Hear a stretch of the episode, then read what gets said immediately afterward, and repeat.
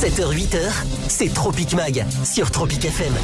La politique en France avec la rentrée de l'UPR, l'Union populaire républicaine de François Asselineau, qu'il est l'invité de Tropic Mag ce matin pour un tour d'horizon de l'actualité. Son mouvement aura pour la première fois des candidats aux élections municipales. François Asselineau, bonjour. Bonjour. Et merci d'être avec nous. Merci de me recevoir. Au lendemain de votre université d'automne, je crois que c'était la troisième université depuis votre création Ah, pas du tout. Non, non, non, non. C'est la première a eu lieu en 2012 près d'Annecy. Et donc euh, là, c'était c'était la, la septième. Euh, c'était en revanche la troisième au même endroit, euh, à Valère, près d'Azel-Rideau.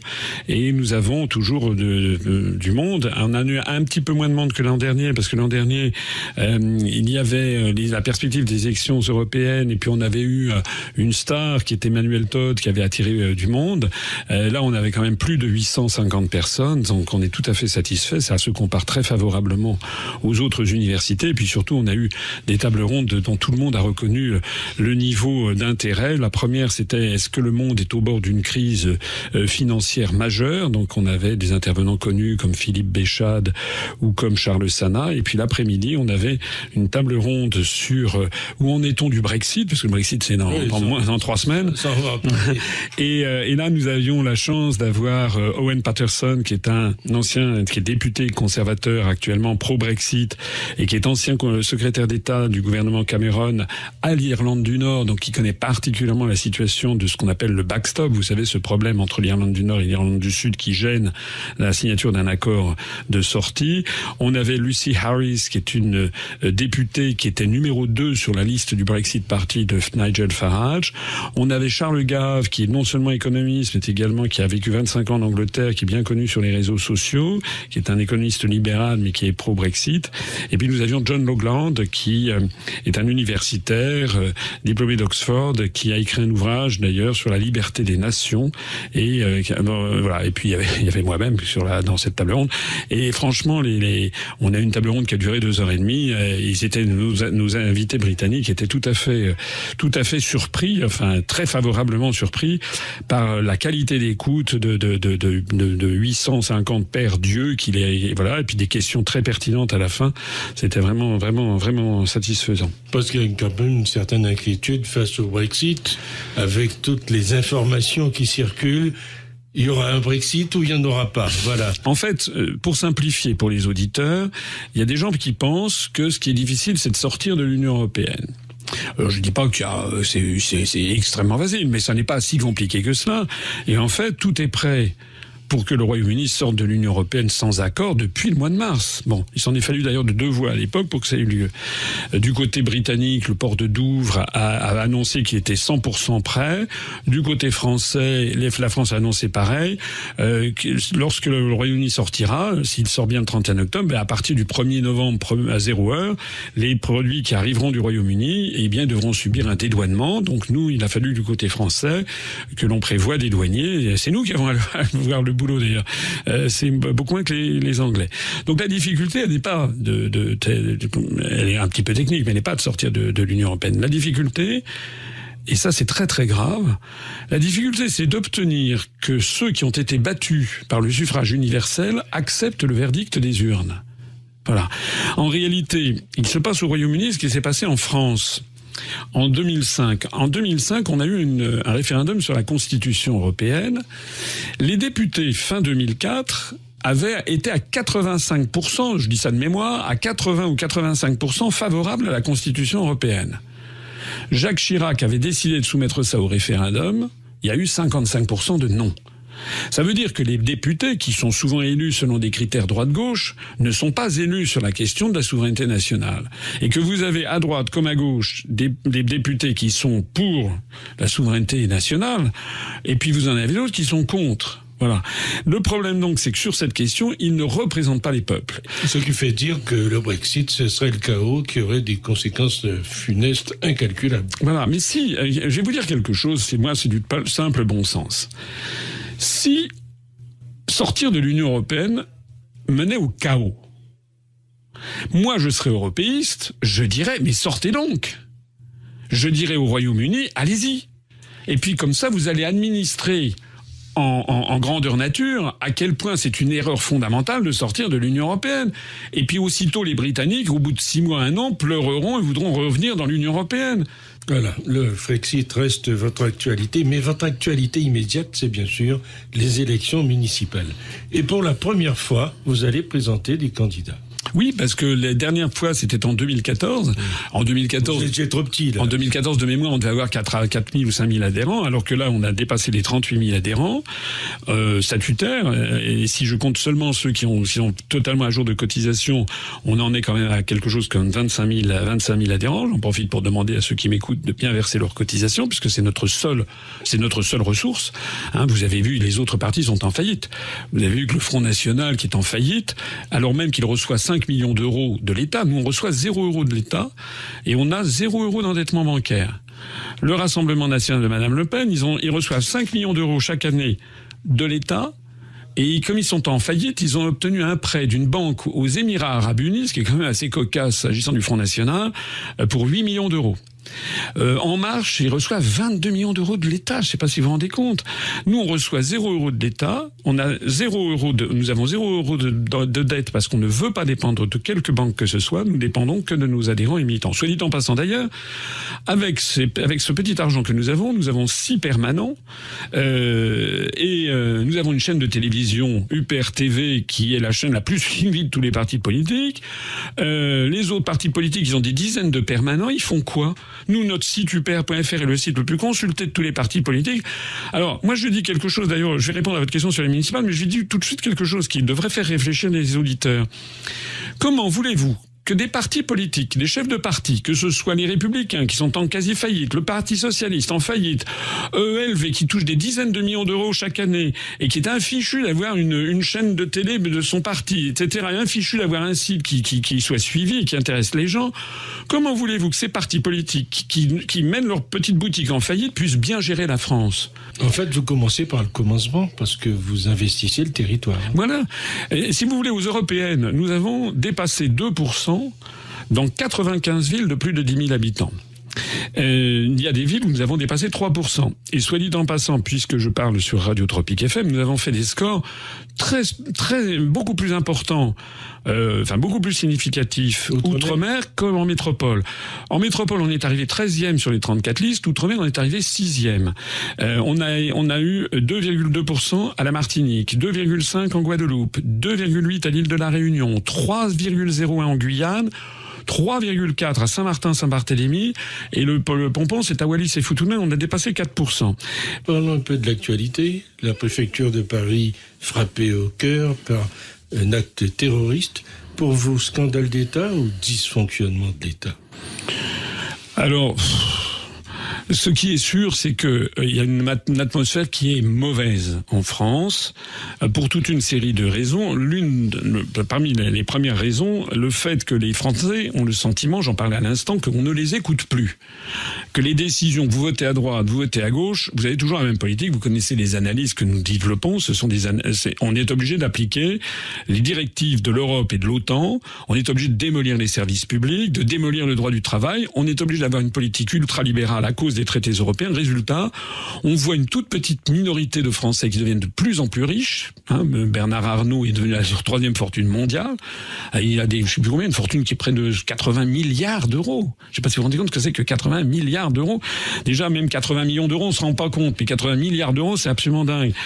Et puis à l'autre bout de l'échelle, vous avez les Français, les classes moyennes qui tendent à s'appauvrir et les classes les plus populaires qui versent dans la misère. Donc déjà, ça c'est le terreau général avec une montée du chômage. Face à vous avez malheureusement des personnes des, illuminés, euh, des extrémistes, qui essayent de profiter de la misère, du sentiment d'abandon, euh, du sentiment de désespoir d'un certain nombre de personnes fragiles pour essayer de les entraîner euh, vers des dérives qui sont des dérives terroristes. Je trouve que l'État, là-dessus, il faut être impitoyable.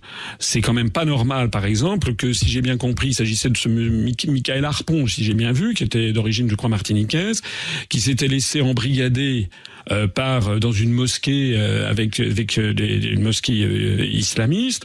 non, il n'y a aucune raison d'avoir, de, tolérer sur le sol français que des imams euh, soient là pour euh, développer des discours euh, fanatiques, de haine et d'appel à la violence. on a ce que doivent faire les autorités françaises, elles doivent favoriser un islam moderne, un islam moderniste. J'ai eu l'occasion d'en parler avec le recteur de la mosquée de Paris, Dalil Boubaker.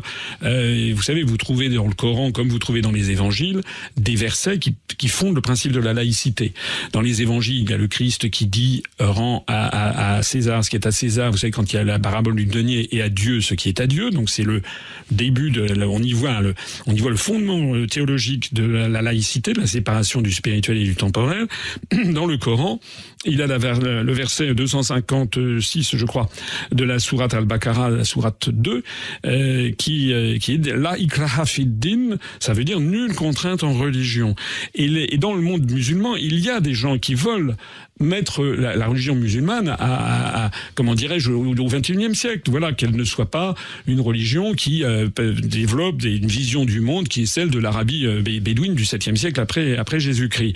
Euh, alors bien sûr, il y a des forces rétrogrades, mais c'est qui les forces rétrogrades Et quel est le rôle dans tout ça de l'Arabie saoudite hein? C'est un régime, le régime wahhabite en Arabie saoudite, qui est le régime qui est le fondement même du fondamentalisme musulman, sans parler des, euh, des en, en comment dirais-je en, Afghanistan, ils ont été financés à bout de bras par les États-Unis d'Amérique, à bout de bras. Mohamed Ben Sultan, qui est le, prince héritier d'Arabie Saoudite, s'est rendu. Y c'était il y a, y huit mois ou un an, je me rappelle plus très bien, en Amérique justement aux États-Unis. Il a passé trois semaines, un mois. Il a fait des déclarations stupéfiantes dans les médias en disant les c'était les États-Unis qui étaient derrière tout ça. Daesh Daesh, qui a, qui a cassé Daesh en Syrie, en Irak? C'est la Russie, à la demande du gouvernement légitime de Damas, de la Syrie. Or, qui Les armes de Daesh, on le sait, c'était des armes occidentales qui transitaient, qui étaient financées par l'Arabie saoudite et le Qatar. De même, d'ailleurs, que vous avez des imams poussent au crime qui sont installés en France, qui sont financés par ces puissances étrangères. Mais pourquoi on, on ne critique jamais sur les grands médias nationaux l'Arabie saoudite et le Qatar? Parce que ce sont des, des, des des, pays qui sont en, en, connivence étroite avec les cercles du pouvoir. Enfin, il me semble qu'il y a un ancien président de la République a fait financer son divorce par le Qatar, où je rêve. Donc, ce qu'il faut, c'est, on doit être intransigeant les imams des mosquées ne doivent pas, euh, si l'UPR arrive au pouvoir, ne doivent en aucun cas être financés par une puissance étrangère, quelle qu'elle soit. Voilà. Alors, Édouard Philippe, cette semaine, a fixé des orientations sur la politique migratoire. Euh, n'excluant pas l'idée de, de quotas. Euh, justement, est-ce que c'est un débat pour rien ou faut-il instaurer des quotas pour l'accueil des immigrés en France? C'est un gros sujet. Alors, vous savez, il y a des à, l'UPR, nous sommes suivis par beaucoup de Français et je connais un certain nombre d'entre eux qui euh, trouvent que ce que nous disons est très bien, que nos analyses sont excellentes et qui sont favorables au Frexit, mais j'en connais un certain, pas tous. Hein. C'est une fraction de l'électorat qui nous dit mais vous ne parlez pas assez de l'immigration et si ça, il faut que vous preniez bien plus position, on est submergé euh, par les immigrés, ici et ça. Moi, j'aime pas trop faire d'électoralisme, c'est ce que fait Macron minablement, parce qu'il essaie de redorer son truc. Donc c'était bon, un faux débat, un débat pour rien. Bien sûr. Ce que nous, nous avons toujours dit, et moi, vous savez, je suis quelqu'un de, avec, avec François Asselineau et avec l'UPR, les gens, ils savent ce qu'ils ont, et ils savent ce qu'ils n'ont pas. Ils savent ce qu'ils ont, c'est quoi? Nous, nous disons que ça ne sert strictement à rien de débattre de ces sujets, puisque les politiques migratoires sont fixées dans le cadre européen. C'est des articles, je suis désolé de citer des articles encore une fois, mais c'est la vérité, c'est les articles 67, 77 et 78 du traité sur le fonctionnement de l'Union européenne. Regardez d'ailleurs Salvini en Italie. Salvini, il a fait des, des, des, des, des rodomontades, il roulait des, il roulait des mécaniques. Il s'est attaqué, c'est vrai, au phénomène des migrants là qui traversaient la, la, la, la, Méditerranée, qui étaient financés, on le sait, euh, par des organisations non gouvernementales, elles-mêmes financées par Haute-Port, elle, qui étaient elles-mêmes eux-mêmes financées par euh, Georges Soros, en tout cas pour une partie d'entre eux. Donc là, il s'est attaqué à ça, mais ça c'est la partie euh, émergée de l'iceberg. Mais sur l'ensemble des questions migratoires, l'Italie n'a pas bronché en définitive. Et même si vous avez ici ou là des pays comme la, Hongrie ou la Pologne qui mettent des, des, des qui, qui essaient d'avoir une politique, euh, comment dirais-je, migratoire nationale, ils sont sous le feu des critiques de la Commission européenne et donc dans une situation juridique très très instable. Donc ce que nous nous disons, c'est qu'il faut que tous les Français se rassemblent, quelles que soient leurs opinions, pour reprendre notre pouvoir, sortir de l'Union européenne, des traités européens, pour reprendre notre pouvoir, notamment en matière migratoire. Il faut pas mettre la charrue avant les bœufs. Hein. Donc, la première chose qu'il faut, c'est déjà avoir les bœufs, c'est-à-dire on sort de l'Union européenne. Et puis après ça, moi, ça fait depuis 11 ans que je le dis, après ça, nous devons, sur la question de l'immigration, comme d'ailleurs sur la question l'énergétique ou sur la question de la dette publique, ce sont les débats que nous aurons, une fois que les Français seront sortis de l'Union européenne, nous nous avons toujours dit, promis, juré, et nous le ferons, on fera un grand débat national sur le, les quotas, euh, le regroupement familial, l'espace Schengen, les prestations sociales, et si et si et ça, le mode de vie, euh, voilà. Et puis on demandera aux Français, parce que c'est aux Français de trancher, on leur demandera qu'est-ce que vous décidez sur ça, ça, ça, ça, ça, ça et ça. L'économie mondiale se trouve aujourd'hui à un point de, de bascule. Est-ce que le crack est à nos portes? Alors, il y a différentes façons de voir les choses. Il y a les, il y a les docteurs tant mieux qui disent mais non, euh, il y a une forte résilience des, des systèmes du système économique. Euh, ça fait des années qu'on nous prédit le grand crack. En réalité, il y aura toujours une façon de s'en sortir. Et puis il y a de la valeur qui est détruite, mais au même moment on crée de la valeur, etc., etc. Ça, c'est les docteurs tant mieux. Puis il y a les docteurs tant pis qui eux disent qu'effectivement il y a des, de la création monétaire de façon exagérée. Euh, les, euh, euh, les, euh, on a l'impression qu'on essaie de ranimer un mort, que l'ensemble de l'Occident a des taux de croissance très faibles, ce qui d'ailleurs est normal puisque avec le système de libre circulation des mouvements de capitaux, eh bien, les, pays d'Occident perdent perdent ce qui faisait leur richesse, hein, c'est-à-dire l'agriculture et surtout l'industrie, au profit de pays à bas, coût de, de salaire et de cotisation sociale et de charges environnementales. voilà, normalement, enfin, il semble quand même, il semble quand même que on risque d'avoir dans les dans les mois, dans les semaines, dans les mois qui viennent, euh, des soubresauts, euh, des soubresauts économiques. Merci François Asselineau pour ce tour d'actualité et sur ces réflexions que vous nous apportez. Merci à vous, Jean-Jacques Seymour. Jusqu'à 8h, Jean-Jacques Seymour développe l'actu de la semaine dans Tropic Mag sur Tropic FM.